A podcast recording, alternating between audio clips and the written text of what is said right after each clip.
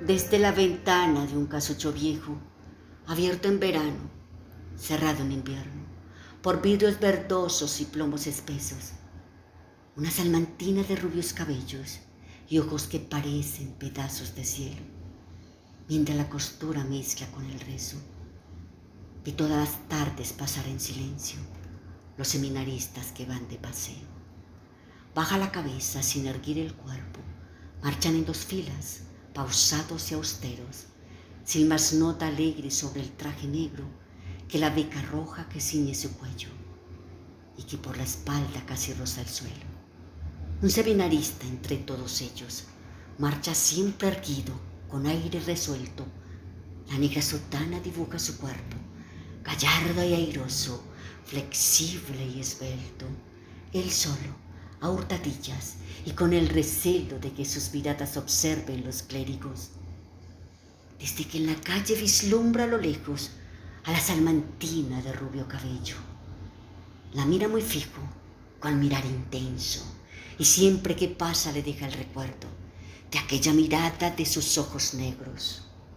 Monótono y tarda va pasando el tiempo y muere el estío y el otoño luego y vienen las tardes plomizas de invierno desde la ventana del casucho viejo, siempre sola y triste, rezando y cosiendo, una salvantina de rubio cabello.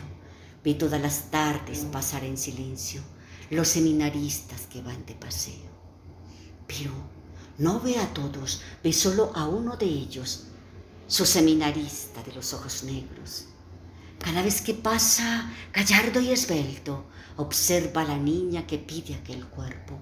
En vez de sotana, marciales arreos, cuando en ella fija sus ojos abiertos, con vivas y audaces miradas de fuego, parece decirla, te quiero te quiero.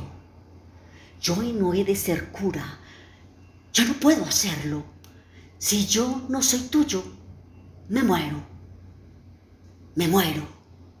A la niña entonces se le oprime el pecho, la labor suspende y olvida los rezos.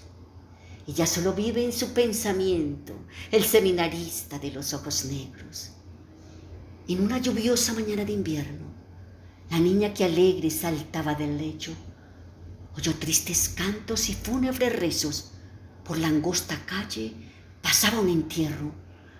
Un seminarista sin duda era el muerto, pues cuatro llevaban en hombros el féretro, con la beca roja por cima cubierto, y sobre la beca el bonito negro.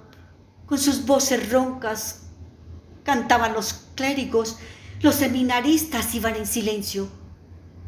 Siempre en las dos filas hacia el cementerio como por las tardes salir de paseo. La niña angustiada miraba el cortejo, los conoce a todos a fuerza de verlos. Solo, solo falta entre ellos el seminarista de los ojos negros.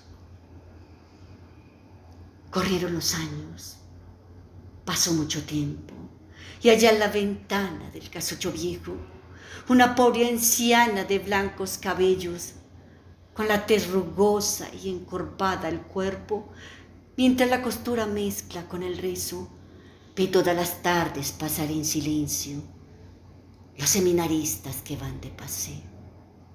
La labor suspende, los mira y al verlos, sus ojos azules, ya tristes y muertos, vierten silenciosas lágrimas de hielo. Vieja, sola y triste, aún guarda el recuerdo del seminarista de los ojos negros